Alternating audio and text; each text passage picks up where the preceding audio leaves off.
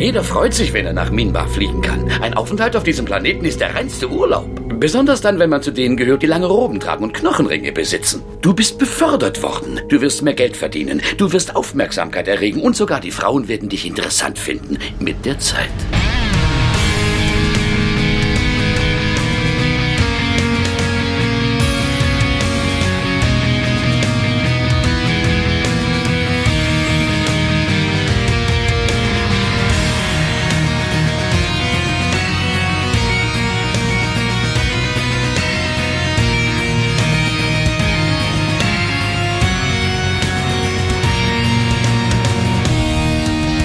Sondierungsverhandlungen können manchmal sehr explosiv sein und den besten Beweis tritt die Crew von Babylon 5 in der heutigen Folge an und die Crew, die das Ganze besprechen wird, äh, besteht momentan noch aus zwei Leuten. Eine dritte Person könnte im Laufe des Abends noch hinzustoßen, aber ich begrüße schon mal in Hessen den äh, lieben Alex. Hallo, ich grüße zurück. Ja, jedes Jahr gut. Wir haben uns ja lange nicht mehr gehört. Das stimmt, Was ja. macht dein Rewatch? Äh, mein Rewatch äh, hat sich so weit gestaltet, dass ich auf aktuellem Stand bin und diese Folge mitbesprechen kann. Ja, ausgezeichnet. Denn wir reden über 24 Stunden bis zum Ende. A Day in the Strife äh, heißt es im Jawohl. Äh, geschrieben hat das der gute JMS. Die Regie führte David Eagle, mein großer Bruder sozusagen. Ausgestrahlt wurde es in den US of A am 20. November 1995, in Deutschland am 6.10.1996, hat eine P5-Wertung eingefahren von äh, 7,85 und die Deutschen waren wieder etwas kritischer und haben 6,14 Punkte von 10 vergeben. Man könnte auch sagen Pi plus 3. ja, und äh, da du lange nicht mehr da warst und Ja. äh, wir alle schon deine Inhaltsbeschreibungen vermisst haben, äh, lehnen wir uns mal entspannt zurück und äh, ich würde dich bitten, mal kurz zusammenzufassen. Die muss ich selber lachen.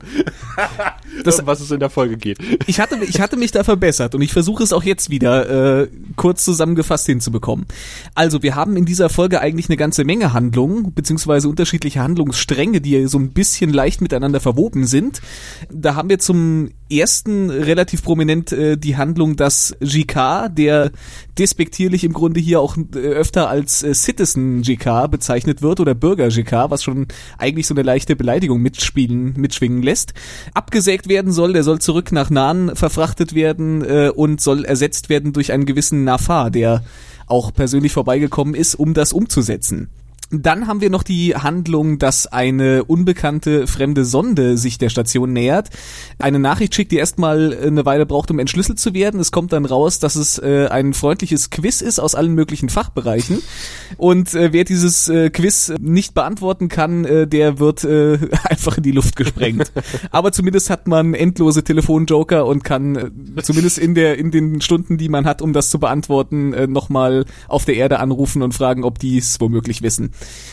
Dann haben wir noch so ein paar kleinere Handlungen, die sich dazwischen schieben. Londo äh, will äh, wir jetzt äh, gerne irgendwie loswerden, vielleicht um um ihn so ein bisschen vor den ganzen Sachen, die so passieren, zu schützen. Vielleicht auch, weil er weil er ihm halt mit seiner moralischen Ader äh, ein bisschen äh, in die Quere kommt und ihm auch häufig mal widerspricht, wie wir in der Vergangenheit schon gemerkt haben. Und er will ihn jetzt gerne äh, nach Minbar abschieben, wo äh, die dortige, ich weiß nicht was was die, ist es ein Botschafterposten Ja, oder oder sowas? genau. Genau. Den soll er da übernehmen. Der liegt schon irgendwie seit sieben Jahren äh, brach, nachdem sich der letzte Botschafter ein bisschen daneben benommen hat. Und, äh, weil, und weil, weil wir ein Typ ist, äh, der eigentlich immer sehr höflich ist, passt er da eigentlich ganz gut hin und äh, wir äh, fordert bei Dylan eine Gefälligkeit ein und die soll sich äh, darum kümmern, dass er da hinkommt. Dann haben wir noch die kleine Handlung vom äh, überarbeiteten Doktor, der Aufputschmittel nimmt, um seinen Dienst weiter zu verrichten, äh, verrichten zu können.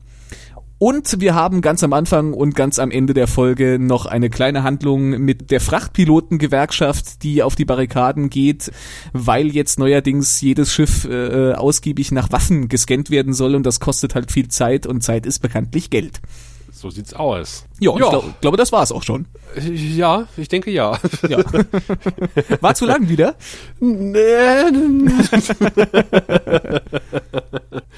naja, ich habe am Anfang gedacht, als ich die Folge gesehen habe, oh Gott, das ist ja die mit dieser komischen Bombe, weil bei mir war auch wirklich nur diese Rahmenhandlung mit der Sonde und der Bombe in Erinnerung geblieben. Ja. Äh, merkwürdigerweise oder interessanterweise haben ja auch die deutschen Titelmacher da den Schwerpunkt drauf gesehen, weil sie heißt ja, tatsächlich. äh, 24 Stunden bis zum Ende und das bezieht sich ja fast nur auf diese Bombenhandlung.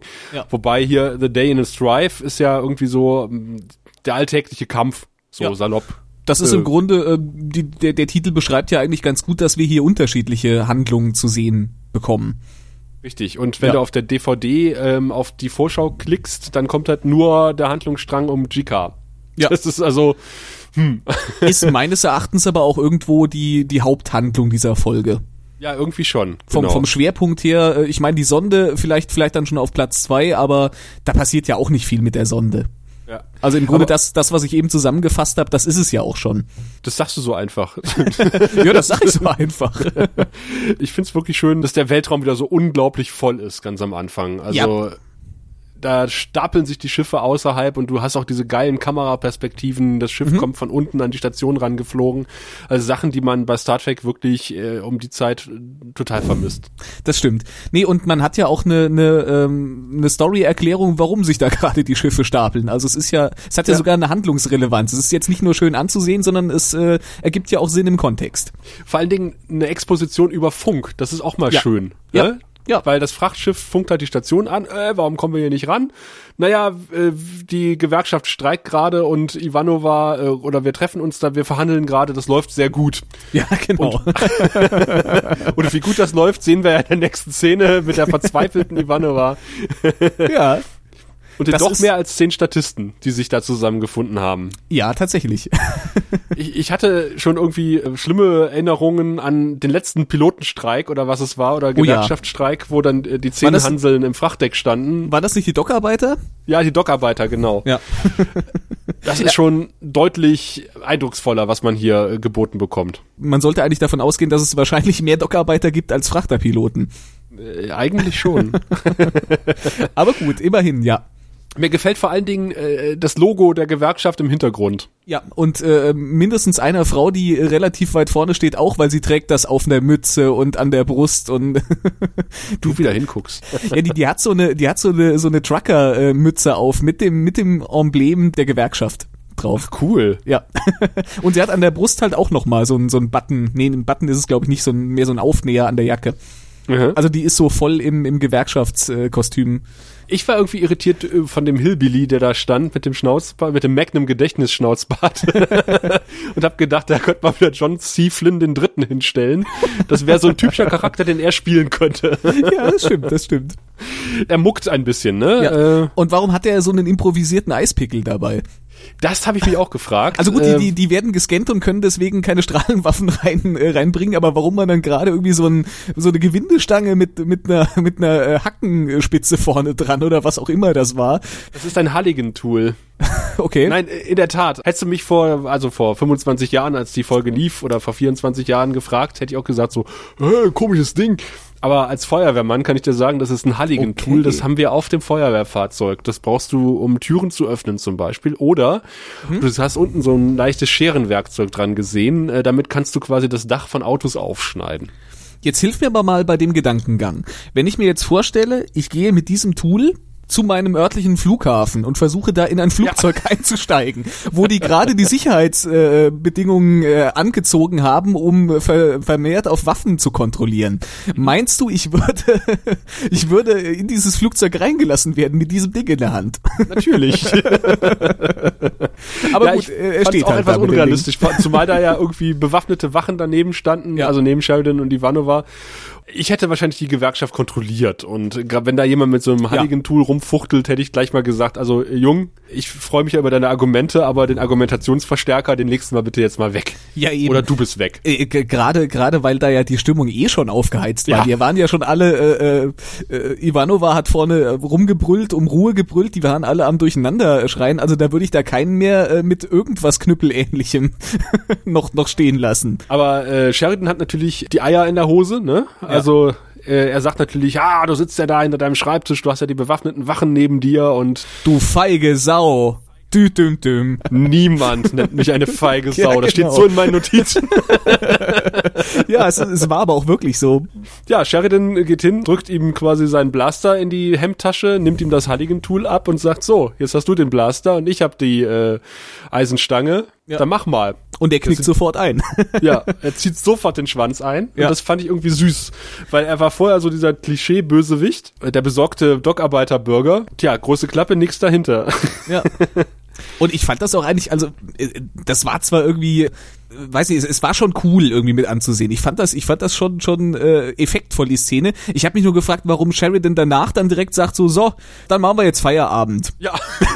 weil, weil ich glaube, äh, nach dieser nach dieser äh, zur Schaustellung äh, seiner Autorität, da hätte er doch irgendwie die Leute äh, erstmal so ein bisschen so ein bisschen eingeschüchtert in seiner Tasche gehabt. Da hätte man doch gerade irgendwie vielleicht noch besser mit den Leuten arbeiten können. Stattdessen sagt er so, ja, jetzt habe ich keine Lust mehr, wir machen morgen weiter. Da war die tariflich verortete Mittagspause. Ja.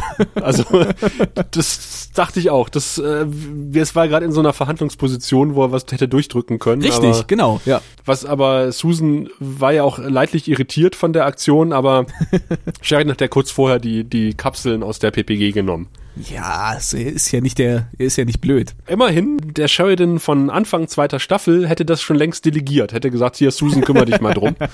Immerhin setzt er sich mal selber hin und, und Ja, kümmert stimmt. sich. Ja? Das stimmt, ja. Also er macht schon Fortschritte.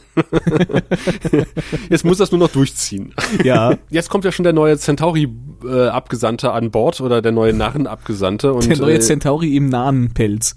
Ja, so ungefähr.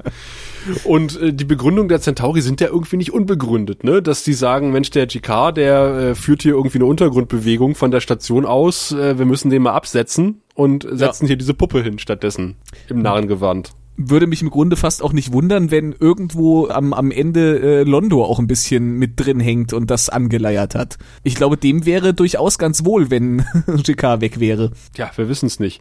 Wir wissen auch nicht, was Garibaldi geritten hat, denn er erzählt Dr. Franklin eine tolle Geschichte, die ich äh, so toll finde, weil sie komplett in Character sind. Also das passt Ja. sowas wie Arsch Ja. auf Eimer auf Garibaldi. Es ist, es ist einfach eine schöne, äh, schöne kleine Charakterszene, die überhaupt nichts mit der Handlung oder mit irgendwas zu tun hat, aber die einfach da schön reinpasst.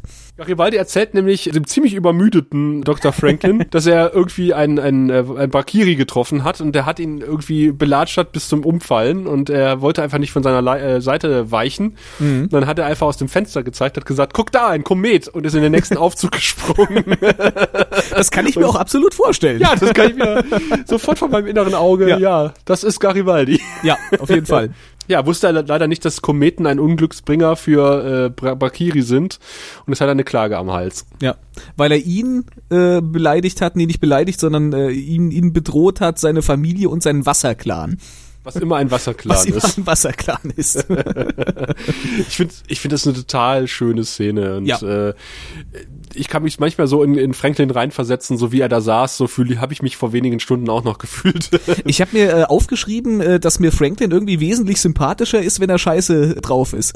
ja, richtig, richtig. Und wesentlich unsympathischer, wenn er dann drauf ist. Ja, wenn er drauf ist, genau. ja, er verkrümelt sich kurz aufs Klo und kommt wieder und ist der bestgelaunteste und motivierteste äh, Franklin aller Zeiten und äh, reißt auch gleich eine junge Ärztin auf, weil er hat Ja. noch zwei Stunden Zeit. Das ist mehr Zeit, als Dr. Franklin braucht. Da kann man nochmal das Tanzbein schwingen und noch anderes. Ich habe ihn nur gefragt, also er beschwert sich ja, dass er Überstunden macht und ladidadida. Und ich weiß, äh, warum eigentlich? Also die, die, die Situation, dass, dass sie da irgendwie ständig äh, kriegsgefangene Narren über die Station äh, schleusen müssen, ohne dass die Centauri das mitbekommen, ist ja nun mittlerweile vorbei. Ja, Äh, warum- ja aber, aber irgendwie haben sie scheinbar trotzdem Personalknappheit. Das sagt er ja äh, später nochmal äh, bei einem äh, schönen Teller Spaghetti, da, dass sie einfach zu wenige Leute und zu wenig Budget haben und deswegen muss er dauernd arbeiten und muss irgendwie 36 Stunden am Tag mindestens arbeiten. Ja, die sind alle inkompetent. Erinner dich an die Markup-Folge, wo die da blöd rumgestanden haben und er musste alles selber machen am Ende. Ja, das stimmt. Ja, aber das ist auch sein großes Problem. Er kann nicht delegieren, ne? ja. Hätte er mal was von Sheridan gelernt. ja, da hätte er sich was abgucken können. Ich fand es aber dann wirklich extrem superschwellig, wie er dann irgendwie aus dem Klo gehüpft kommt und sagt so, Ja. haha, ich habe noch zwei Ja. Stunden, genug um Bräute aufzureißen. Er, er, macht noch, er macht noch irgendwie so so äh, Boxen in die Luftbewegung und Ja. irgendwie, oder irgendwie so so den den den äh, Zeigefinger zuwerfen irgendwie so also vollkommen vollkommen aufgedreht so schnell kann eigentlich keine Droge, die mir bekannt ist, überhaupt in die Blutbahn gelangen. Ich habe mir nur aufgeschrieben, ich möchte das, was Franklin hatte. ich weiß es nicht. Wenn ich mich dann auch so benehme, weiß ich nicht, ob ich das möchte. Naja, aber Susan war ja zwischenzeitlich auch da und Ja. ist etwas irritiert und Garibaldi sagt, nee, nee, ich habe hier in der Akte vom Captain gelesen und er hat ja irgendwie das Talent, aus einer unterlegenen Position eine überlegene Position zu machen, mit dem, was er hat, halt den Gegner auszumanövrieren. Und Ja. äh, dann sagt halt äh, Susan, hä? Du hast die Akte vom Captain gelesen, die ist doch geheim. Und er so, ja, aber ich muss das wissen. Und dann hast du meine Akte auch gelesen. Hm, Das ist geheim. Ja, kam irgendwie so ein bisschen äh, so aus dem Nichts, diese, diese, diese Charakteranalyse von Sheridan, die da plötzlich noch eingewoben wurde. Aber gut. Ja, bei Ihnen ist wahrscheinlich auch aufgefallen, dass Sheridan nicht mehr delegiert. Ja. Was, was, was ich mir ja auch extra aufgeschrieben habe vorher, also musste man das wahrscheinlich auch erklären. Ja, okay. Dann kommt echt eine fiese Szene Oh mit, ja. äh, mit Londo und dem äh, neuen Narrenbotschafter Mhm. in seinem Quartier und Londo ist sowas von ein fieser Möb ihm gegenüber, oder? Ja, der lässt so richtig, äh, der drückt's ihm so richtig rein. Der, Ja, der ja, ist so richtig äh, schön nochmal Salz in die Wunde streuen und nochmal so richtig einreiben. Und äh, man sieht auch Wirs Gesichtsausdruck im Hintergrund, dem das äh, sehr, sehr unangenehm ist. Ja. Und die Konzentrationslager, laufen die alle? Hä? Hm? Und Hä? Hä? Exekution, schön hier, rollen die Köpfe. Ja. Also, das ist schon echt ganz, ganz übel. Boah, ja. Dachte Aber, ich auch. aber dieser Nahen, der hat sich in Kontrolle. Also, äh, Ja, das habe ich mir irgendwie später auch nochmal aufgeschrieben. Er ist so die wandelnde Selbstbeherrschung, aber du merkst halt, unter der Oberfläche brodelt's. ja, ja. Also ich finde, er spielt das recht gut. Er, ähm, er Das stimmt. redet ja auch wirklich dezidiert zurückgenommen. So. Ja, ja, also voll- anders als normale Nahen das machen. Er, er spielt ja irgendwie drei Nummern rückwärts so. Äh, Ja. Sehr, sehr, sehr zurückhaltend, aber auffällig zurückhaltend wiederum, ne? Er antwortet sehr äh, unterwürfig, fast schon äh, sehr, sehr ähm, ruhig in seinen Antworten, aber man merkt, dass irgendwie was dahinter steckt. Ja, ja, und das Ja. sagt ja Londo auch. Also, die haben alles verloren. Was sie noch haben, ist der Stolz und den müssen wir ihnen jetzt auch nehmen. Ja. Und dieser hier versteckt es, aber ich kann es in seinen Augen sehen. Irgendwie so ungefähr sagt er das ja. Ich habe das Drehbuch gelesen. Nachdem äh, der gute äh, Nafar Genau. verschwunden ist, gibt's noch eine kurze Unterredung zwischen Londo und wir, wo wir im Grunde ihm auch äh, relativ deutlich sagt, dass er das überhaupt nicht gut fand. Und äh, ja, das veranlasst dann halt äh, Londo auch ein bisschen, denke ich mal, äh, in letzter Instanz äh, jetzt auch mal zu Delen zu gehen und um einen Gefallen zu bitten. Genau, er möchte nämlich, dass äh, die Len die Botschaft auf Minbar äh, wiederbelebt und äh, Vire dort als Botschafter einsetzt. Ja. Und äh, sie fragt, warum? Und, und er sagt dann so, naja, es ist an der Zeit, er müsste mal befördert werden, ladidadida. Und sie sagt, okay, vielen Dank, äh, jetzt sag mal den richtigen Grund. Das fand ich cool, dass die Len Das ihn war sehr aufmerksam. sofort durch, durchschaut hat und gesagt Ja. hat, so, jetzt hier mal Butter bei die Fische. Ja. Das war sehr aufmerksam von ihr. Londo sagt, also ich möchte nicht, dass hier äh, wir das alles mitbekommt. Mhm. Der ist zu gut. Ja. Zu- zu- Und erinnert mich manchmal so ein bisschen an mich, wie ich früher war. Ja, also erst äh, erst ist er so auf dieser Schiene und dann irgendwann kippt er noch mal so ein bisschen und sagt dann Mhm. so zum Ende hin, äh, ja und außerdem der ist mir im Weg, der ist der ist eine Plage für mich und äh, er geht mir auf den Geist hier und ich muss den loswerden. Aber Ja. man man merkt, dass wahrscheinlich äh, doch eher das, was er zuerst gesagt hat, dichter an der Wahrheit dran ist. Ja. Weißt du, was ich total mag, äh, sind diese Folien. Also, die haben ja kein Ach so, Papier, ja, sondern ja, sind ja, ja so, ja. so Overhead-Folien sozusagen. ich wollte gerade sagen, die, die wird sich die Länder nachher noch auf den Projektor gelegt und an die Wand geworfen haben. den Polylux. die sind total unpraktisch. Ja. Weil wer will Papier, durch das man durchgucken kann? Weil da, da kannst du ja in 90% der Lichtverhältnisse absolut überhaupt nichts drauf Das sehen. stimmt, das stimmt. Also ja. entweder äh, scheint die Oberfläche des Tisches durch oder was, was, was immer dahinter ist, oder Ja. du stehst so unglücklich, dass die Folie das Licht reflektiert und äh, du siehst dann auch irgendwie nichts. Aber ich finde, es sieht einfach geil aus. Aus dem gleichen Grund haben auch die ganzen modernen äh, Rechner in Science-Fiction-Filmen durchsichtige Displays, ja, ja, ja. was auch total irre ist und Ja. unpraktisch. Aber es sieht halt einfach cool aus. Ja, das stimmt. Allerdings nicht äh, später in der Krankenstation. Da äh, öffnet äh, der gute Herr Doktor mal seine Schublade und der hat ganz normales Papier da drin liegen. Ach stimmt. Neben den Drogen. Neben den Drogen, genau. Das ist die Drogen, Drogen und äh, Drogenbeschaffungsformular-Schublade gewesen, bestimmt. Das könnte, könnte dieses äh, in, in LSD getränkte Papier sein, von dem man immer hört. das ist auch möglich, ja. Erstmal so ein Stück abreißen. so, jetzt weiter aufreißen. Lalalala. ja, aber das Ganze hat ja einen Hintergrund, also nicht der Drogenmissbrauch von Franklin, der hat auch einen Hintergrund, aber der, der der Abgang von, von Wir, weil nämlich Stephen First ein, ein Angebot bekommen hat, in einer Serie mitzuspielen. Ja. Die äh, deutlich mehr Geld gebracht hat als Babylon 5 und irgendwie auch Ruhm versprach. Wie kann das ähm, denn sein? ja, kann man sich gar nicht vorstellen, ne? Nee. Und äh, das ist aber dummerweise halt relativ schnell eingeschlafen und er ist dann wieder zurück. Achso, das weißt du ja gar nicht. Also er kommt dann, er kommt relativ schnell wieder zurück. Spoiler. Ja, ich, ich habe äh, ein paar Dinge äh, schon gelesen im Vorfeld. Ja. Also ganz ja. so gespoilert bin ich da aber ich finde halt, das ist wieder so ein Punkt, wo, wo halt das, äh, das echte Leben äh, der Serie manchmal so reingrätscht, aber in ja. dem Fall äh, eher so ein, so ein Schritt nach vorne schubst gibt, so ein, so ein ja. Schubs gibt, ne? Weil ich finde, das passt wunderbar in die Charakterentwicklung von Londo rein, weil hier wird einfach, einfach weiter isoliert. Das stimmt. Und das einzige, also die Stimme des Gewissens, die verliert er jetzt auch, die ihn irgendwie noch so zurückhalten könnte, irgendwelche Blödsinn zu machen ich hätte auch eigentlich es ganz gerne gesehen, wenn diese Handlung vielleicht äh, in dieser Folge ein bisschen mehr Raum eingenommen hätte und man man äh, da noch mal ein bisschen so auf die auf die Interaktion äh, zwischen Londo und wir gegangen wäre und und das vielleicht noch ein bisschen mehr beleuchtet hätte, weil ich das eigentlich fast mit Abstand äh, die interessanteste Sache an der Folge fand unterm Strich. Ja, ich meine, wie wir schon gesagt haben, Szenen mit Wir und äh, Londo sind eh die besten Szenen. Ja, eben. das stimmt. Wobei die mit GK irgendwie da dicht hinten dran stehen, sozusagen. Ja, ja, auf jeden Fall.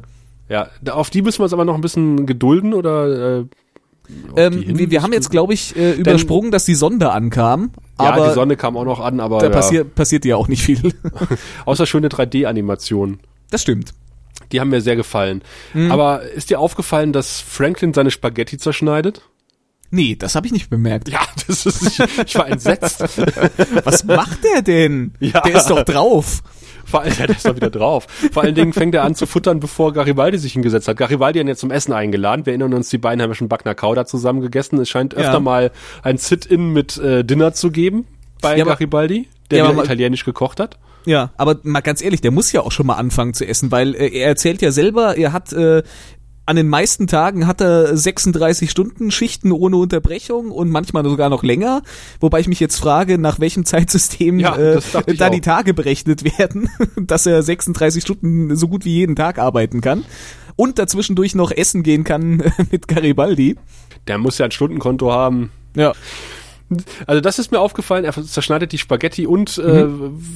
äh, Garibaldis Hemd ist äh, gar nicht mal so hässlich wie man es gewohnt ist. Es muss dezent genug gewesen sein, dass es äh, mir jetzt nicht so ins Auge gesprungen ist, dass ich es mir notiert hätte. Ja, ich habe mir mal aufgeschrieben, dass die Sitzbezüge von Garibaldis Stühlen äh, einen Charme der 90er versprühen. Ja, aber wenn, wenn nicht wenigstens ein solches Element drin wäre, dann wären wir doch auch enttäuscht, oder?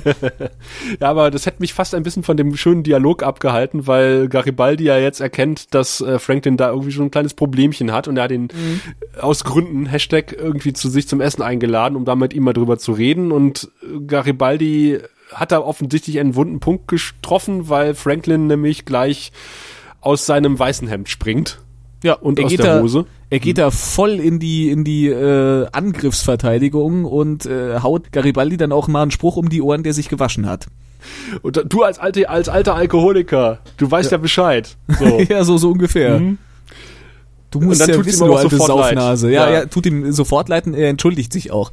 Und ja. äh, lenkt dann auch so ein bisschen ein, sagt, ich habe kein Problem, aber äh, wenn's wenn's dir hilft, dann werde ich jetzt irgendwie drauf achten, äh, nichts mehr zu nehmen. Ja ich finde es einfach schön, weil das ja. ist halt ein Gespräch unter Freunden, da sprichst du auch sowas mal an, wenn du dir Sorgen machst, weil sonst könnte es ja Garibaldi auch egal sein, im Grunde genommen. Ja, richtig, genau.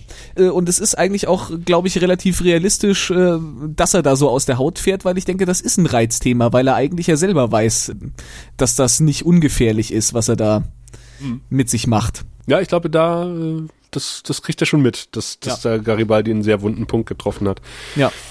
Und ein schönes Gespräch unter Freunden folgt jetzt äh, darauf hin, weil äh, nämlich der Narren äh, Sheridan ja kennt. Von Ja. dem Alienschiff aus, sozusagen. Richtig, richtig. Ja. Und äh, das finde ich auch schön, dass Sheridan den sofort einzuordnen weiß und äh, die gehen jetzt erstmal eintrinken. Ja. Also Sheridan hat scheinbar ein gutes äh, Gesichtergedächtnis auch bei äh, fremden Spezies. Und das finde ich auch schön, dass, dass er sagt, äh, ich stehe total in deiner Schuld und ich würde dich ja auch bewachen. Und dann äh, sagt Sheridan, was sollen die Leute sagen, wenn ich von einem Nahen bewacht werden? Dann werden sie sagen, seht her, da läuft der Mann, der 150 Jahre alt wird, weil er so gut bewacht wird. das fand ich schön. Ich fand, das Ja. war, ein, Ja. war einfach eine schöne Szene. Das stimmt, ja, ja. Naja, nicht ganz so schön war die Szene auf der Brücke, wo dann ähm, die Sonde ankommt und eine Nachricht schickt und ich habe mich die ganze Zeit gefragt, warum muss der arme Lieutenant Corvin diese Nachricht übersetzen simultan? Ja, und muss sie hören. Also hat, hat seinen, seinen Kopfhörer so in der Hand, als würde ihm das gerade irgendwie vorgelesen werden. Das war irgendwie ein bisschen Er unsinnig. sagt auch noch, es sind Fragen aus der Mathematik, aus Physik, der Mikrobiologie und ich dachte so, in welcher Geschwindigkeit werden denn da die Fragen vorgelesen? und vor allen Dingen, in welcher Geschwindigkeit schaltet Corvin, dass Ja. er, also wenn, wenn du mir irgendwas vorlegen würdest, würde ich erstmal überlegen, ist das Mathe, ist das Physik, Ähm, ist das Chemie, ist das ja. Mikrobiologie? Was zur Hölle ist der Unterschied zwischen Biologie und Mikrobiologie? Also ich würde wahrscheinlich, äh, realistisch wäre es wahrscheinlich, wenn er da gestanden hätte und gesagt hätte so, ja, äh, das sind Fragen über äh, hier so äh, und und Das sind äh, Formeln drin. und und ja und sowas. Also das war irgendwie eine merkwürdige Art und Weise, das zu übermitteln. Ein sprechender Elch in unsere Kreditkartennummer. Klingt legitim. Ja. Ja. Und falls wir sie ihm nicht geben, dann wird er uns mit 500 äh, Megatonnen in die Luft sprengen. Ja, und Ivanova schaltet dann relativ schnell in den Sarkasmus-Modus. Aber ich habe mich echt gefragt, warum um alles in der Welt spielt er die Nachricht nicht laut ab? Ja. Nur aus dramaturgischen Gründen, weil es im Drehbuch steht. Ja, weil, weil dann hätte man sich tatsächlich irgendwelche Fragen überlegen müssen und hätte nicht nur sagen können, äh, aus dem und dem Fachbereich. Man hätte sie ja vielleicht irgendwie auf den Monitor runterrasseln können und dann hätten Ja, wir das sagen stimmt. können, ah, das könnte Chemie sein. Und was ist das? Mikrobiologie? Ja, das stimmt. Kommt der, der Eindruck, als hätte man irgendwie Lieutenant Corvin auf Zwang irgendwie hier ähm, sämtliche Zeilen der ganzen Staffel unterbringen müssen, weil man weiß, der hat sonst nicht mehr viel zu reden im, im Rest der Staffel. Also das ist kein Spoiler, also äh, Okay. war nur eine Vermutung. Ja. Nee, äh, vielleicht hat man gesagt, wenn man den schon für eine Sprechrolle bezahlt, dann Ja. will man ihm auch ein bisschen was zu erzählen geben, sonst macht's ja keinen Sinn. Das wird sein, wahrscheinlich. Ja, also viel anders lässt sich das nicht erklären. Also die Darstellung ist merkwürdig. Äh, Hätte man einfach irgendwie, wie du schon sagst, einen Bildschirm mit Text äh, zeigen können und so hier, ach guck mal, es sind ganz viele Fragen und hier unten die Fußnote, oh, das ist aber gar nicht so schön. nee. Ist, ja, die Fußnote ist, äh, wenn wir die Fragen nicht beantworten, in Ja. binnen 24 Stunden, dann äh, macht es Boom. Und ganz schön kräftig Boom. Ja, so dass von der Station nichts als Asche mehr übrig bleibt.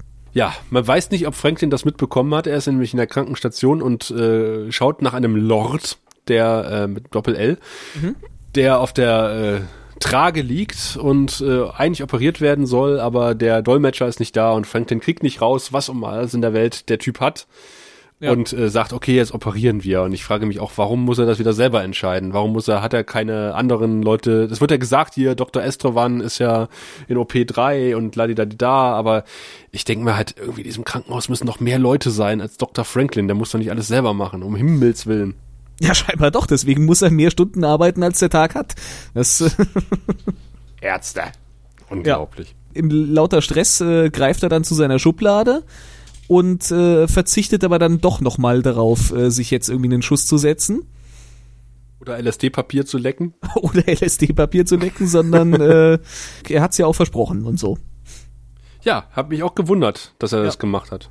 Ich dachte, na, na, na, nein, er schiebt die Schublade nochmal zu. Aber da war schon eigentlich klar, dass wir nochmal eine Szene bekommen, äh, wo er es dann macht, oder? Also Ja. war, das war dann vorauszusehen. Ja, das ist äh, die, die, die superschwellige Krankenstation. Ja.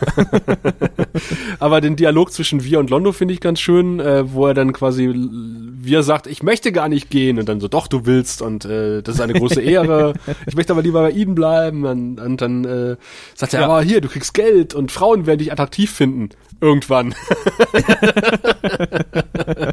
das fand ich sehr schön. Also wie gesagt, wir haben es ja vorhin schon gesagt, wenn, wenn Londo und wir irgendwie aufeinander prallen, dann ist äh, Also ich muss auch sagen, kann die ich, Szene nur großartig sein. ich kann mir das äh, bildlich vorstellen, wie äh, wir dann nachher auf Minbar reihenweise die Mädels abschleppt. Mit seinem geilen Hawaii-Hemd, was wir dann später sehen werden, wenn er von Okay. Minbar zurückkommt. Freu dich schon drauf. Sehr gut. Also ist es doch ein Traumurlaubsort, wie Londo das verkauft hat. Wenn man drauf steht. Ja. Aber äh, haben wir jetzt die äh, Szene, äh, wo Nafar zu äh, GK geht, äh, übersprungen? Ich denke ja, aber da, da kommt jetzt kommt jetzt irgendwie alles zusammen, diese, Ja, diese. Narrenhandlung. Ja. Denn äh, Nafar sagt, äh, pass auf, äh, du bist jetzt abgesetzt, du musst zurück nach, ähm, nach Hause, weil Mhm. wenn du nicht kommst, dann bringen die Centauri die ganzen Familienangehörigen aller auf Babylon 5 befindlichen Narren um Ja. oder inhaftieren die und äh, dann sagt er, okay, dann muss ich wohl. Ja. Und äh, aber es gibt einen kleinen Disput. Also er sagt so, was ist mit dem Widerstand? Und er sagt, ja, es ist nicht die Zeit, wir müssen später und jetzt können wir nicht, äh, unser Volk muss erstmal überleben. Und dann sagt Chika natürlich, was, äh, was bringt denn das Überleben, wenn man als Sklave überlebt? Also es gibt da so die üblichen Freiheitskämpfer-Dialoge. Und GK will eigentlich am liebsten äh, sagen, äh, hier, wir können unsere Leute auch mit Nahrung äh, versorgen. Das ist zwar nicht viel, aber das ist auch nicht, äh, nicht weniger als das, was die Centauri machen und da hängt wenigstens äh, keine Erpressung im Grunde mit dran. In, in der Szene ist mir nochmal klar geworden, wie toll ich die Narrenmasken finde, weil du siehst halt wirklich jede Mundbewegung, jede Mimik durch diese zentimeterdicken Masken durch. Dadurch, dass die die Augenpartien relativ freigelassen haben, nur ein paar Falten reingeschminkt haben, Ja. können die unheimlich viel Ausdruck in ihre Gesichter legen. Ja, richtig, ja, ja. Und da ist es ja wirklich so, dass der Typ so die wandelnde Zurückhaltung ist. Weil GK schmeißt ihm ja auch da Dinge an den Kopf und du merkst halt, der hält sich unter Krampf unter Kontrolle. Und er kämpft mit sich selber dabei. Ja, aber er teilt dann ja auch äh, mal schön aus und wirft Ja. dann auch GK äh, im Gegenzug äh, vor den Kopf, äh, dass er ja eigentlich nur an seinem Posten äh, aus Stolz festhält. Ja, ich meine, GK kann natürlich auch gut Reden schwimmen, äh, Re Reden schwingen. Er Ja. sitzt ja nur da in seinem äh, nett eingerichteten, angenehmen, temperierten und wohl illuminierten Quartier Ja. und organisiert so ein bisschen Widerstand und lässt die anderen die Drecksarbeit machen. Und auf Nahen Ja. sieht's wahrscheinlich verheerend aus, wie wir ja vorhin gehört haben.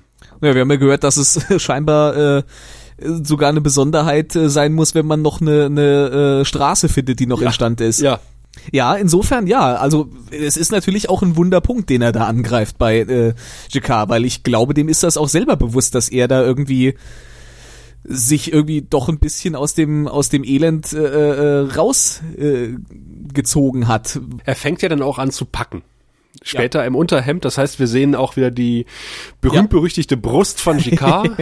und ich habe mich eigentlich gefragt, warum packt er? Weil äh, glaubt er ernsthaft, er könnte dann mit, mit drei Schrankkoffern irgendwie auf Narren aufschlagen und sagen, hallo, da bin ich wieder, pass mal auf meine Sachen auf, ich gehe mal hier zum Centauri-Attaché oder Verwalter und äh, sag, ich bin da. Packen Sie erstmal in Ruhe aus, wir treffen uns dann in zwei Stunden zum Abendessen. Ja, so ungefähr. also ich hätte wahrscheinlich gesagt, okay, ich packe halt eine Reisetasche, weil mehr brauche ich wahrscheinlich eh nicht vor meiner Ja. Exekution, Exekution Ja, ja. und lager den ganzen Mist, den ich hier habe, irgendwie vertrauensvoll irgendwo ein. Ja. Aber ich, da habe ich mir auch gefragt, wer zahlt eigentlich das Quartier von GK jetzt, wo er nicht mehr Botschafter ist? Das ist eine gute Frage. Wahrscheinlich äh, zweigt er was von den Waffenlieferungen ab.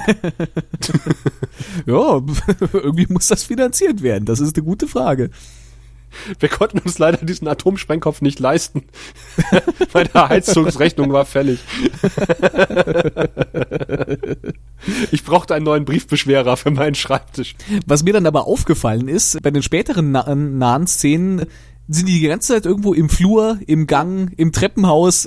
Die, die, die machen alles. Also mehr als, als das eine Quartier können sie sich scheinbar nicht mehr leisten. Aber man konnte sich ein neues Treppenhaus leisten, ganz offensichtlich. sich. Ja, scheinbar ja. Weil mir ist das Treppenhaus auch angenehm aufgefallen. Da hängt so ein schönes Bild im Treppenhaus. Mhm. Ja, Und ich musste so ein bisschen an so ein typisches Treppenhaus auf der AIDA denken. Weil Ja. so, das ist so ähnlich eingerichtet wie, wie dort. Das äh, hat mir ausnehmend gut gefallen. Ja. Und was mir aufgefallen ist, ist die Tatsache, dass äh, die Nahen mit Sprechrolle äh, rote Augen haben, also eine Kontaktlinse drin. Und äh, die anderen Nahen, auch wenn man sie in Nahaufnahme sieht, die haben äh, menschliche Augen, wenn sie nicht was reden.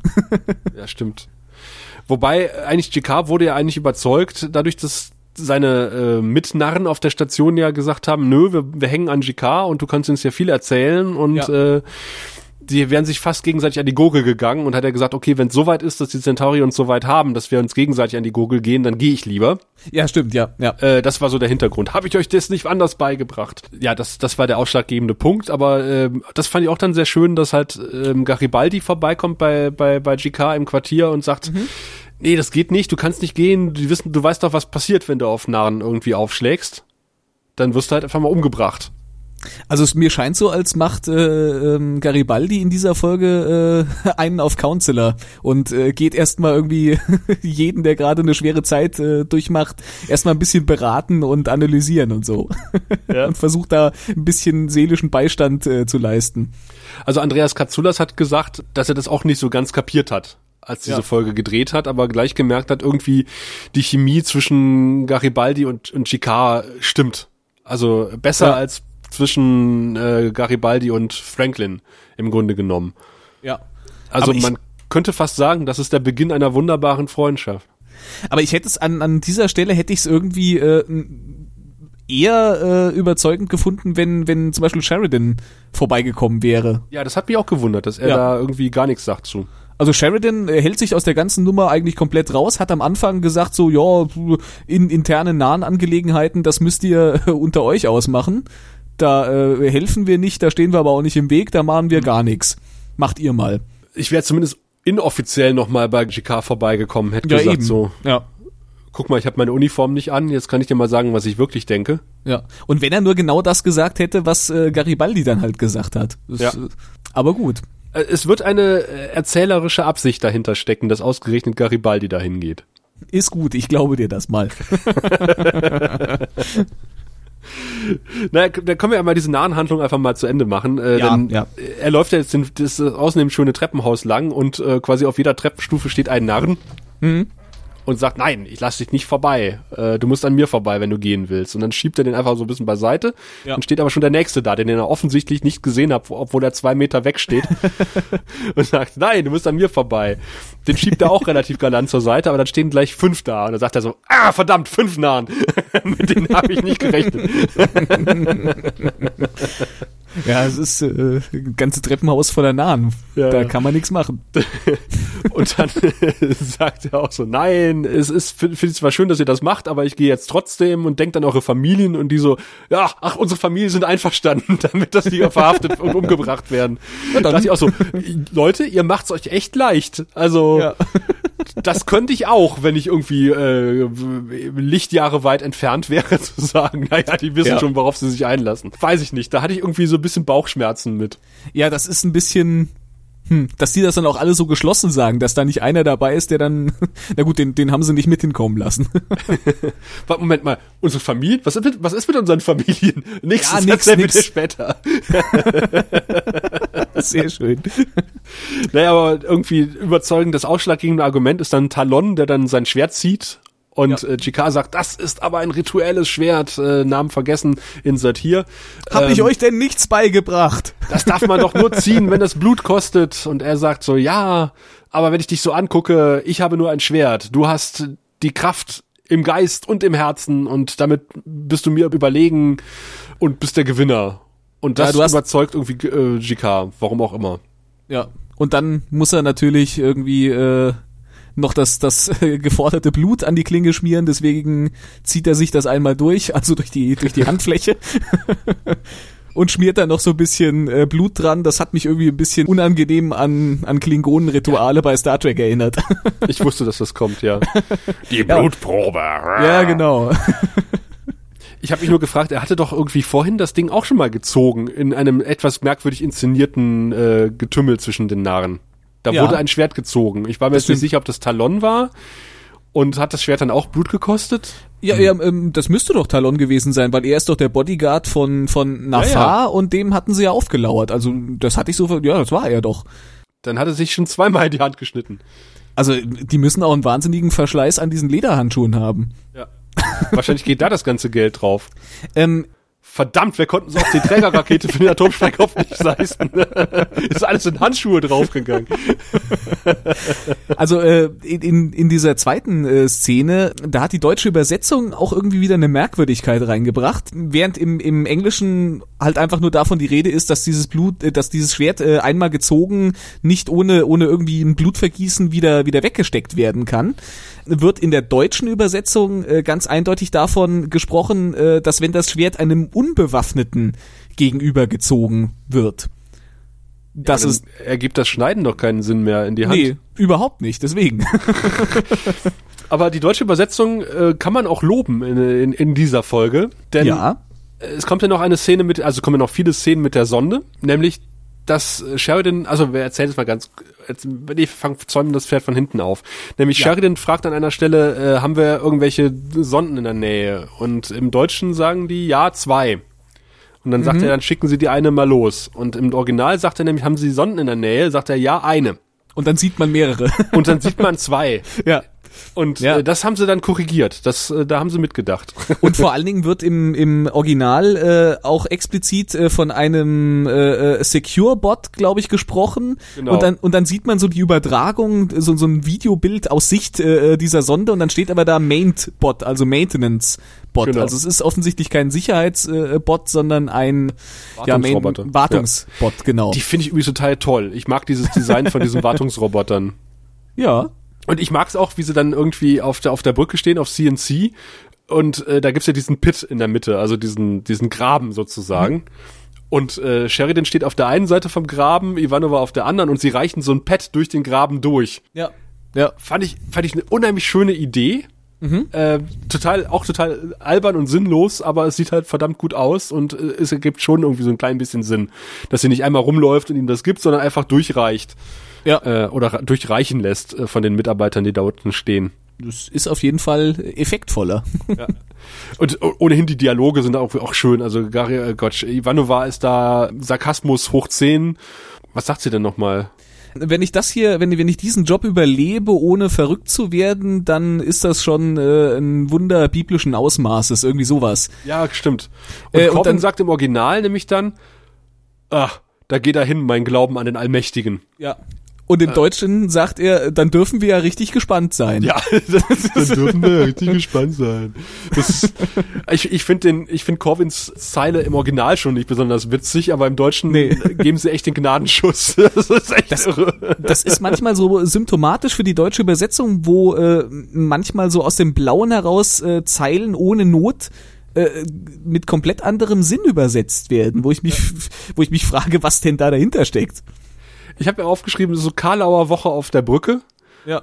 weil Sheridan reiht sich da ja nahtlos ein. Dann äh, sagt er äh, nämlich noch, ah, die Gewerkschaft hat nochmal angerufen. Sie wollen ein, endlich einen Termin festlegen. Und dann sagt er, ja, wann geht denn die Bombe hoch? Und dann meint er, ja, in sechs Stunden. Dann machen sie in sieben Stunden den Termin. ja. so, ja. Auf jeden Fall hat man ja dann irgendwie fast alle Antworten zusammen, bis auf eine, nämlich von Dr. Franz Müller. ja Fehlt das habe ich mir auch Antwort. aufgeschrieben. Dr. Franz Müller. Natürlich ein deutscher Experte auf seinem Gebiet. Giftgas wahrscheinlich.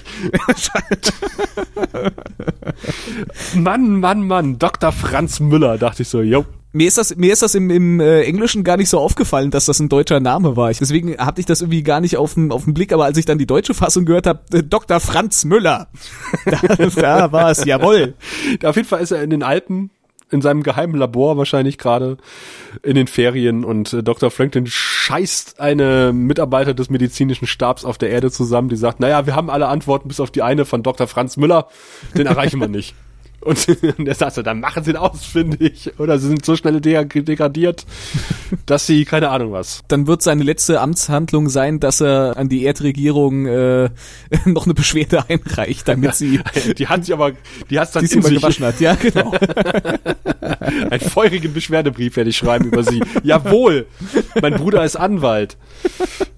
Ja, aber das ist dann doch ein bisschen zu viel Druck für ihn, weil jetzt auch seine medizinischen Assistentinnen schreien, dass noch irgendwas Medizinisches anliegt. Ja. Und dann haut er sich doch mal noch mal so eine Spritze ins Handgelenk. Ja. Und ich habe mich gefragt, warum hat denn Franklin eigentlich kein eigenes Büro mit so geschlossenen Wänden? Wo er mal jemanden zusammenpfeifen kann, ohne dass das halbe MATLAB sich zu ihm umdreht. Ja. Franklin muss äh, da sitzen, damit sie, damit äh, ihn jeder entsetzt äh, anstarren kann, wenn er, Richtig, wenn er richtig. mal wütend wird und jemanden anschreit. Selbst der Patient, Ja, der dann noch so den Kopf hebt und so, Hä? Fand ich irgendwie auch so ein bisschen Style over Substance, aber Ja. okay. Aber seine Kopfwäsche scheint ja gewirkt zu haben, denn äh, die Erdregierung hat dann irgendwann alle Antworten beisammen und jetzt fällt Sheldon irgendwie ein auf Jetzt- der Brücke. Jetzt denkt er mal drüber nach, so, hm, Ja. also eigentlich macht das keinen Sinn. So, ich glaube, zwei Minuten bevor das Ding in die Luft gehen soll. Dachte ich auch so, Sheldon, Mensch, du bist heute irgendwie nicht so in Topform, oder? naja. Ja, aber so kann man wenigstens noch mal künstlich ein bisschen Spannung am Ende erzeugen, weil bis dahin war diese ganze Sondenhandlung jetzt nicht so wirklich spannend. Und er sagte, was wäre denn, wenn das eine Falle ist und die äh, Sonde in die Luft fliegt, wenn wir die richtigen Antworten überreichen? Denn ich habe mal ein Buch gelesen von einem Typen, der einen Aluhut trug, der hat ein Foto von jemandem gesehen, der hat mal von was gehört, dass nämlich so Berserker unterwegs sind, äh, die halt äh, Völker auslöschen, die ihnen bedrohlich werden könnten. Ja. Das ganze Konzept scheint mir irgendwie nicht ganz durchdacht, aber naja, äh, aber er lag ja offensichtlich goldrichtig damit, weil in letzter Weil Sekunde das im Drehbuch stand. entschließen sie sich halt die Codes nicht zu senden, was Ivanova mit einem Oh Mann quittiert.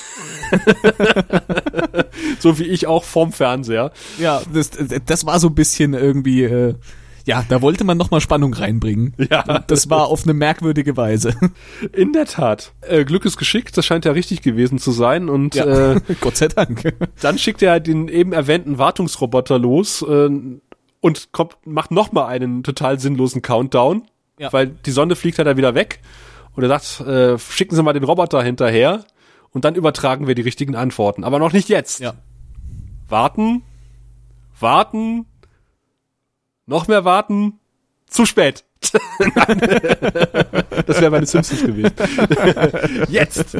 Und dann Ja. überträgt die Sonde halt äh, die Daten, also der Roboter überträgt die Daten an die Sonde und die Sonde macht nicht das einzig Logische, was man eigentlich dann äh, erwarten würde, nämlich wieder zurück zur Station zu fliegen und die Station in die Luft zu fliegen, äh, jagen, sondern sie explodiert an Ort und Stelle. Alle werfen sich ob des Lichtblitzes zu Boden und sagen, ha, da haben wir noch mal Glück gehabt. Hui, da kommt bestimmt nie wieder eine Sonde. Gott sei Nur- Dank. Nur, genau. Nur, das war ja die Begründung. Man muss die jetzt in die Luft sprengen, weil sonst kommt die ja woanders äh, irgendwie an und macht den gleichen Trick nochmal Ja. Ja. und könnte wen anders in die Luft springen. Und da haben sie bei der deutschen Übersetzung auch irgendwie falsch übersetzt, haben gesagt, da kommt Ja. bestimmt noch eine, also lass uns die in die Luft sprengen. Ja. Was irgendwie auch eine merkwürdige, Be äh, egal. Es ist in beiden, in beiden Fällen. Also da, da möchte ich der Übersetzung noch nicht mal was äh, vorwerfen, weil das auch im Original schon nicht so richtig schlüssig und über äh, und, und äh, durchdacht ist. Ja. Aber Sheridan ist nicht ganz so begeistert, dass er recht gehabt hat. Und Susan wundert sich, warum Sheridan so geknickt auf der Brücke steht. Gewerkschaft, Mist, wäre ich doch gestorben. Oh. Und er steckt auch so, so süß bockig die Hände in die Hosentasche und geht so mit den Händen in den Taschen von der Brücke runter. Und ich dachte so, geil. Also er schauspielert da schön, finde ich. Also als Sheridan schauspielert er da sozusagen. Da hätte ne? noch so eine, so eine rostige Blechdose auf dem Boden gefehlt, die er noch so wegkicken kann beim Rausgehen. Denn wir sehen ja, als wir Sheridan das nächste Mal sehen, ihn in seinem Montags-Meme-Bild. Kennst du das? ja. das habe ich schon mal gesehen. Ja, ich glaube, Ja, das äh, genau. hast du schon mal irgendwo gepostet. Und ich habe mich die ganze Zeit gefragt, wo kommt dieses Meme-Bild her? Also der, er sitzt da halt irgendwie äh, mit einem total frustrierten Gesichtsausdruck, die Hände mehr oder weniger im Gesicht vergraben oder umgekehrt. Und äh, das gibt es halt neben dem berühmten Picard und Riker Facepalm gibt's halt ein, ein Bild, wo, wo er dann mit reinmontiert ist an den, an den Konferenztisch mit Picard und Riker, die beide einen Facepalm machen und er sitzt Ja. halt da in seinem total frustrierten Gesichtsausdruck daneben. Ja.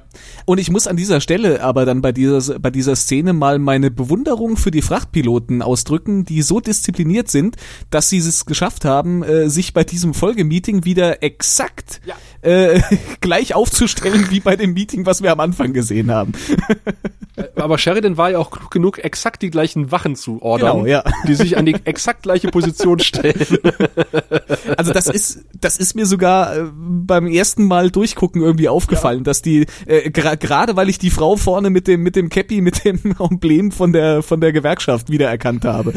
Die wieder an genau derselben Stelle standen. Also man hätte zumindest mal sagen können, so Leute, mischt euch mal irgendwie durch, ja. stellt euch mal alle ein bisschen anders auf, äh, die Wachen mal austauschen, äh, einer von rechts nach links auf die andere Seite und gut ist. da hätte David Eagle ein bisschen mehr Sorgfalt ja. äh, walten lassen können. Das hat schon fast Richard Comteske Ausmaße angenommen. Ich meine, aus produktionstechnischen Gründen ist es logisch, dass die das beides zusammen gedreht haben, aber das hätte man ein bisschen besser kaschieren können. Ja, ach so, Fun Fact am Rande. Ja. Die, die Crew mhm. äh, von Babylon 5 hat gestreikt. okay. David Eagle ist irgendwann nach einer Mittagspause aufs Set gekommen und hat gesagt, ja. so, ha, Leute, wir drehen jetzt weiter.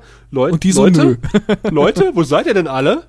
Und dann hat er irgendwie fünf Minuten gewartet, hat zehn Minuten gewartet, es kam keiner. Irgendwann kam dann irgendwo die äh, Second Assistance Direktorin rein und meinte so, äh, komm mal ans Fenster. Und dann standen sie alle auf dem Hof und haben gesagt, wir gehen nicht mehr rein. Und dann äh, kam halt Herr Copeland vorbei und hat gesagt, tja, die streiken. Also die waren irgendwie nicht gewerkschaftlich organisiert bis zu diesem Tag. Nach, danach waren sie gewerkschaftlich organisiert und die Serie ist trotzdem nicht pleite gegangen und dann konnten sie weiter drehen. Also ich glaube, Sehr gut. die ähm, passenderweise halt zu diesem Pilotenstreik oder, oder, oder äh, Frachtpilotenstreik. Ich, ich glaube, einige Aspekte dieser Folge sind dem geschuldet, dass die ja. erstmal irgendwie hinter den Kulissen verhandeln mussten, ob die überhaupt weiterdrehen. Tja, und wer auch nicht mehr da ist, ist ähm, Stephen First. Nämlich wir ja. geht von Bord. Londo guckt ihm hinterher mit einem etwas gemischten Gesichtsausdruck und das letzte, was wir sehen, ist halt wir, der äh, verschwindet und dann schwenkt die Kamera hoch und auf ein Schild Welcome to Babylon 5. Dachte ich, Tja. da hat sich David Eagle was bei gedacht. Also das hat mich tatsächlich auch überrascht, weil damit habe ich nicht gerechnet, dass, äh, dass wir jetzt wirklich die Station verlässt. Ich habe gedacht, da Ach, passiert jetzt noch irgendwas, weil ah. ich, ich, ich wusste es ja vorher nicht. Ja, stimmt bevor ich die Folge gesehen habe, wusste ich ja nicht, dass sie so endet. Also ich habe dann so gedacht, so, ja, okay, da, da wird noch irgendwas gemacht. So, nee, er geht dann. Chicard bleibt, wir geht. Ja.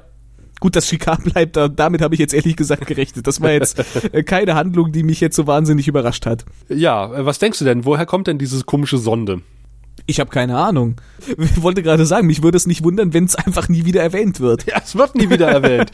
Aber es gab natürlich Theorien hinter den Kulissen, dass das ein, ja. äh, weil das ist ja so ein bisschen so, was man von den Schatten erwarten würde, halt irgendwie Leute mhm. testen und wenn die intelligent genug sind, einfach mal Genickschuss dass man sagt, okay, das kann natürlich was von den Schatten sein, weil alles, was irgendwie so latent bedrohlich ist, äh, zu der ja. Zeit wurde halt irgendwie den Schatten in die Schuhe geschoben. Ja. Ja, da bleibt noch die Frage, äh, Wir ist weg, äh, GK bleibt, was ist jetzt eigentlich mit Enfar? Geht er wieder auf die, auf die Narrenheimatwelt zurück und wird dort ehrenhaft oder unehrenhaft entlassen? Weil ich seine Mission war ja nun ein völliger Schlag ins Kontor. Wird wahrscheinlich auch nicht mehr erwähnt, oder? Nee, tatsächlich nicht. Tal Talon bleibt, glaube ich. Marshall Teague äh, spielt ihn ja und der spielt öfter ja. mal mit. Aber was so, ich meine, GKs Assistentin ist auch seit mehreren Folgen schon nicht mehr da und es wird nicht erwähnt und thematisiert. Ja, äh, ich, ich habe auch äh, tatsächlich im Lurkers Guide, da wurde noch äh, JMS spricht, äh, wurde das noch adressiert und JMS sagt dann einfach, ja, der ist nach Hause gegangen. Ja, der ist gescheitert mit seiner Mission, dann ist und er nach Hause gegangen. Gefilmt. Und eine andere Sache, die, die, äh, wozu sich äh, JMS auch noch geäußert hat, ist ähm, die Geschichte äh, mit der Sonde, warum man denn nicht einfach irgendwie Delen oder, oder Kosch äh, zum Beispiel ja. äh, um Hilfe bittet äh, bei das den Das ist Fragen. so ein typischer JMS, ne? Mhm. Ja, und JMS hat dazu halt gesagt, so naja, äh, also die Art und Weise, wie Kosch auf Fragen antwortet, ob er da jetzt eine große Hilfe gewesen wäre, sei mal dahingestellt. Und äh, die Len, naja, die müsste ja auch irgendwie erst mit zu Hause Kontakt aufnehmen, weil die ist jetzt auch keine Expertin auf allen Fachgebieten. Und bis man dann erstmal irgendwie äh, die diplomatischen Barrieren äh, zu einer anderen Regierung dann da noch überwunden hat, da, da würde zu viel Zeit vergehen. Da wären die Stunden ganz schnell weg. Lame. Also ganz, ganz ehrlich, wenn, wenn, wenn da jemand auf, auf, der, auf der Türmatte steht und ich ja. wohne in einer WG ja. mit, äh, mit fünf verschiedenen Leuten und jemand sagt, so, ihr habt jetzt 24 äh, Stunden, diese Fragen zu beantworten. Ihr dürft so telefonieren, so viel ihr wollt, aber wenn ihr das nicht macht, dann sprenge ich euer Haus in die Luft. Dann, ja, dann sitzen wir aber alle fünf am Handy. Nee, da würde ich versuchen, äh, Dr. Müller aus seinem Urlaub ja. zurückzuholen.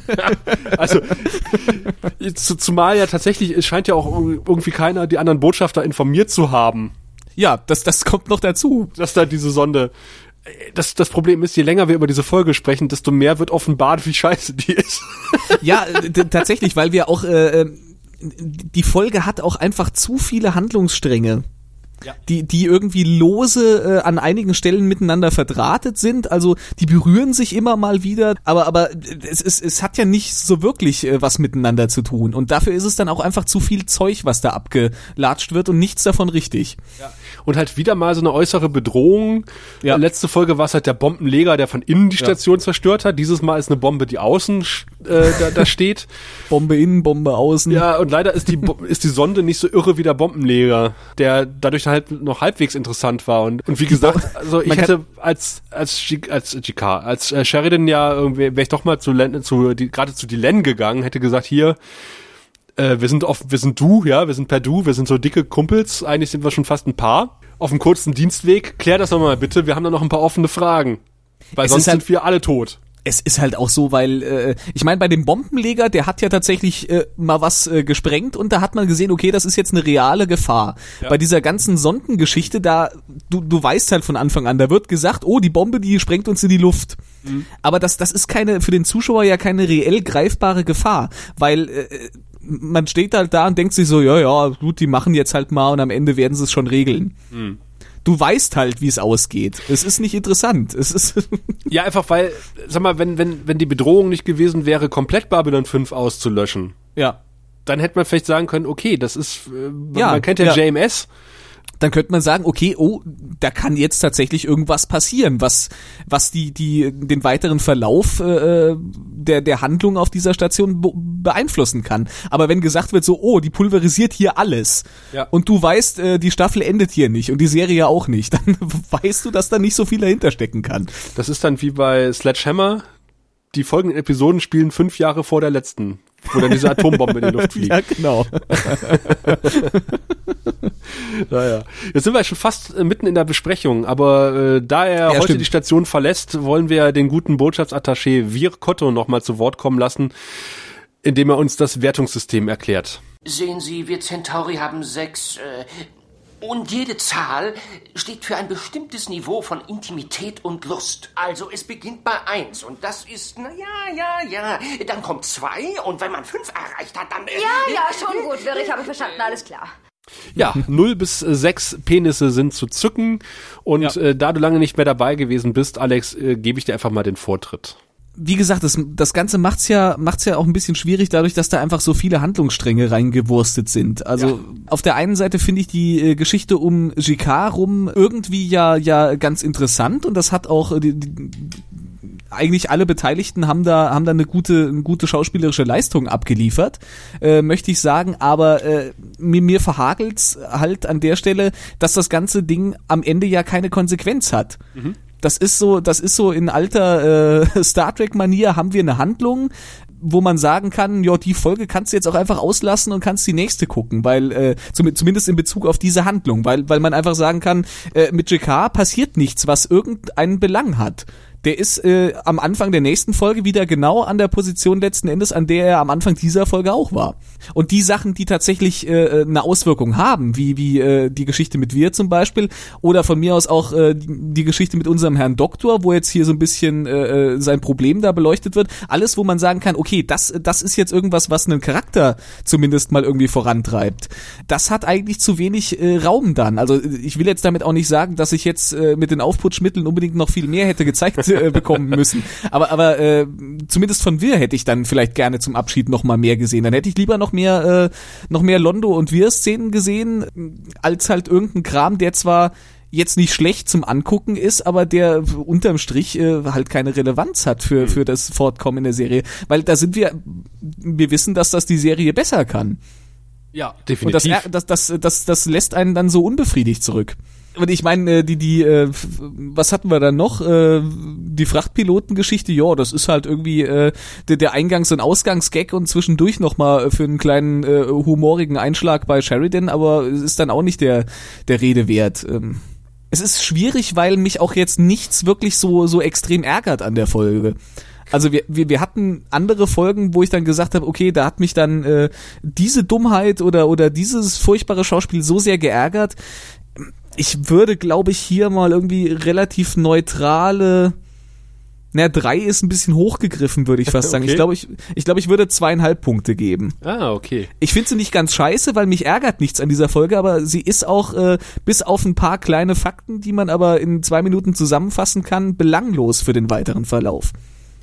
Ja, und ich glaube, das war auch so ein bisschen äh, Sinn der Sache. Ich habe irgendwo mal Ja. gelesen, das soll halt irgendwie auch eine Folge sein, äh, um, um neue Zuschauer irgendwie in die dritte Staffel irgendwie reinzukriegen. Und vielleicht hat man deswegen auch so extrem an der Humorschraube gedreht. Also ich finde, Ja. diese Folge ist, du hast es ja selber gesagt, äh, Babylon 5 kann es besser und kann es vor allen Dingen auch subtiler machen. Ja. Ich finde, Ja. das ist wirklich superschwellig, was in dieser Folge passiert. Es ist alles irgendwie auf Anschlag gedreht. Der, der Humor, ich habe noch nie in, in Babylon 5 auf der Brücke so viele One-Liner gehört wie in dieser Folge. Das war ein Slapstick-Feuerwerk im Grunde genommen. Ähm, gut, die Gags haben nicht alle gezündet und äh, die Handlung ist natürlich auch wirklich ziemlich voll ge, gepfropft und ähm, es ist einfach irgendwie Style over Substance. Äh, guck dir äh, Fr- Franklins Drogenmissbrauch an. Wir haben es ja schon gesagt, das ist ja nun wirklich äh, Dr. Kals medizinische Plexiglasstange dem Zuschauer um die Ohren gehauen. Guck her, ich habe ein Drogenproblem. Und dann, am- gut, am Ende sagt er natürlich, äh, ich habe das alles überstanden, ohne eine einzige, ein einziges Mal Drogen zu nehmen.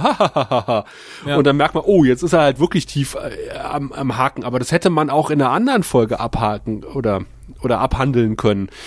Die Folge fühlt sich irgendwie noch mehr wie ein Fremdkörper an als diese Bombenterror-Folge, die ich einfach in der Retroperspektive besser fand. Bei der Folge war es halt auch so, dass ich gedacht habe, so, oh Gott, das ist diese Folge mit der Sonde. Und dann habe ich die geguckt und habe gedacht so, ach, die ist ja eigentlich besser, als du dachtest.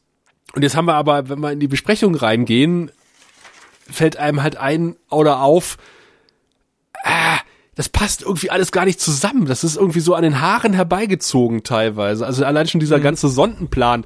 Welche, wenn, wenn, ich- wenn ich gucken will, ob mir ein Volk gefährlich wird, dann schicke ich eine Sonde los und äh, die hat genug Kraft, um eine Raumstation in die Luft zu jagen, aber nicht einen Planeten. So, was hat mir das gebracht? Ja? Nischt. Also eher baue ich eine Sonde und sag, okay, die wissen, die wohnen da und da und ich schicke die Sonde wieder zurück oder was weiß ich was. Aber das ist irgendwie auch so ein, ein merkwürdiges Konzept, was sich mir nicht erschließt und äh, ach, Unnötig kompliziert kommt, kommt ja, in den und, Kopf. Und, und, und wie du schon gesagt hast, diese, diese Gewerkschaftsverhandlung ist nur für, für, für einen Gag. Also für, für was anderes ist die nicht da. Ah, ich weiß es nicht. Mhm. Aber andererseits finde ich sie jetzt auch nicht so, so unterdurchschnittlich. Ich äh, hatte mir eigentlich so drei in Klammern 3,5 aufgeschrieben, aber Mhm. ähm, ich tendiere jetzt eher so auch Richtung drei und äh, eher so dann Richtung 2,53. Aber ich gebe einfach mal, einfach weil ich gut gelaunt bin und Chicard und Londo und wir waren mit drin und äh, Ja, ach komm, drei. der Botschafterbonus. Der Bo mit Botschafterbonus und zwei gezückten Schwertern. Aber, aber mm, ja, du, du sagtest gerade schon, äh, eine Folge, um Neulinge irgendwie reinzuholen. Ich, ich glaube, das äh, dafür taugt's ja auch nicht, weil äh, was hat denn jemand, der die Serie jetzt nicht kennt? Der hat dann noch diese Sondenhandlung und die ist einfach schnarchig. Die ist schnarchig und am Ende äh, generisch ist die. Ein bisschen, Ja, also ja, ja, richtig. generischer als der Rest der Serie. Und ich glaube, wenn du als Neuling einsteigst und äh, denkst, ach guck mal, das Mhm. ist Babylon 5, ist ja interessant und die machen immer lustige Witzchen und äh, gut, der eine hat ein Drogenproblem. Und dann kommt halt irgendwie äh, als nächste Folge die Folge mit dem, mit dem ausgelöschten Gedächtnis, wo du denkst so, oh, was? Was ist denn das? und, äh, die, die Folge ist einfach nicht repräsentativ für die Serie. Das ist das große Problem. ja. Die kannst du nicht als Einsteigerfolge nehmen, weil äh, im Gegensatz zu was was ich immer gesagt habe, eine gute Einsteigerfolge ist halt hier äh, die Folge mit dem mit dem mit dem Auge Ja. aus der ersten Staffel Science Importance, weil das so die Essenz der Serie ist in in einer Folge. Und, und das ist nicht die Essenz der Serie, das ist irgendwas anderes, was äh, mit Schauspielern aus Babylon 5 ist, aber es ist irgendwie nicht wirklich Babylon 5, was wir da sehen. Ich glaube Einfach, auch, weil es weil es eine abgeschlossene Handlung ist Ja. und die Charaktere sich teilweise auch out of character bewegen. Gefühlt. Ich glaube, es ist, sind auch einfach die Qualitäten, die die Babylon 5 zu einer besonderen Serie machen, die es auch, glaube ich, mehr oder weniger unmöglich machen, jetzt ab der zweiten, dritten Staffel, womöglich noch später, noch irgendwie eine Einstiegsfolge zu liefern. Ja. Das ist, das kann gar nicht aufgehen, dieser Gedanke. Ja gut, aber ich meine, wir, wir müssen bedenken, wir sind hier vor 20 Jahren unterwegs. Ja, natürlich, oder mehr klar, als 20 klar. Jahren, wo halt, wenn, wenn du die letzten 13 Folgen halt nicht zufälligerweise gesehen hast, du auch Absolut die nächsten richtig. fünf Jahre keine Chance hast, die Folgen überhaupt noch mal zu sehen. Das ist absolut richtig, aber da war JMS dann halt irgendwie mit seiner Erzählstruktur halt eben den, den umgebenden äh, Bedingungen äh, halt schon ein bisschen voraus. Ja. Also das ist halt das Problem. Spätestens ab da äh, wird es auch nicht mehr geben, glaube ich, wenn Ja. ich das richtig im Kopf habe, so eine Einstiegsfolge. Ich würde heute niemandem dazu raten, äh, wenn, wenn er irgendwo eine Babylon 5 Folge gesehen hat, dann würde ich eigentlich immer dazu raten, äh, guck's mal irgendwie von vorne. Du kannst äh, hier und das, äh, das und das kannst du vielleicht auslassen, aber ich würde jetzt nicht äh, sagen, guck, guck jetzt ab irgendeiner Einstiegsfolge und von da an weiter. Ja, das ist, als, als würdest du Leuten empfehlen, mit TKO anzufangen. Ja, wenn, damit würde ich äh, Leuten im Grunde empfehlen, aufzuhören. Oder, oder hier äh, diese, diese TNG-Folge mit Riker im Koma, weil das so schön äh, die erste Staffel zusammenfasst. ja, ja, ja. Immerhin haben wir nie eine Clipshow bei Babylon 5 bekommen. Das ist schon mal gut. Das ist auch gut für mich zu wissen, dass ich äh, mich auf sowas nicht mehr vorbereiten muss. Fällt mir, fällt mir gerade ein. Stimmt, ist glaube ich die einzige Serie die aus, aus der Zeit, die ich kenne, die keine Clipshow hatte. Aber das wäre was Schönes für einen Cast gewesen. Dann hätte man einen Cast machen können, wo wir einfach zu den jeweiligen Szenen die Sachen aus früheren Casts wieder reinschneiden können. Ah, verdammt, JMS, du hast uns um eine großartige Chance betrogen. Aber ich kann zumindest sagen, dass uns eine großartige Folge bevorsteht. Also ich persönlich finde sie großartig. Du hast sie noch Ja. nicht gesehen. Ich habe sie Ähm, noch nicht gesehen. Ähm, Kannst du dir nur ans Herz legen. Ja, ist gut. Also äh, sehen werde ich sie auf jeden Fall. Äh, wolltest du jetzt schon abmoderieren? Ich wollte jetzt schon abmoderieren. Äh, ich wollte noch gerne einen Einwand einwerfen. Ihr habt nämlich in der äh, Besprechung der ersten Folge äh, euch über den äh, über den neuen Vorspann der dritten Staffel unterhalten. Ja. Und ich kann euch in fast allen Punkten zustimmen, dass mir das auch alles ganz gut gefallen hat. Aber eine Sache an dem Vorspann, die finde ich unglaublich furchtbar. Und das ist tatsächlich, dass nacheinander alle irgendwie in die Kamera gucken und eingeblendet werden. Das finde ich so grauenvoll. Echt? Ich finde Das das, wollte ich toll. an dieser, ich wollte das an dieser Stelle nochmal erwähnen. Das hat bei mir irgendwie so Assoziationen zu Vorabend-Soaps und sowas ausgelöst, wo so die Charaktere irgendwie alle abgefahren werden und nochmal alle in die Kamera gucken. Das finde ich ganz, ganz gruselig. Das hat mich auch so richtig aus dieser, dieser an sich äh, äh, schönen Stimmung, die dieser, die dieser, dieses Intro aufbaut, äh, rausgerissen. Ich fand das ganz furchtbar. Das wollte ich nur noch erwähnt haben. Okay. Kommentare, E-Mails. Alex at der-grauer-rad.de. Sehr gerne. Ich glaube, Alex steht da alleine mit dieser Meinung. Wie ein Rufer im Wald, wie ein Leuchtfeuer in der Dunkelheit des Alls. Das muss auch mal sein. Und äh, wir freuen uns dann, wenn wir ein wahres Leuchtfeuer zünden, nämlich bei der kommenden Folge, die wir dann in zwei Wochen besprechen, wenn es wieder heißt, willkommen beim Grauen Rat, dem deutschen Babylon 5 Podcast. Bis dahin. Du findest den Grauen Rat im Internet unter www.der-graue-rat.de, unter facebook.com slash grauerrat und at graurat bei Twitter. Nimm Kontakt mit uns auf unter goldkanal at der-graue-rat.de. Benutze das Plugin auf unserer Seite oder ruf uns einfach an unter 0355 547 8257.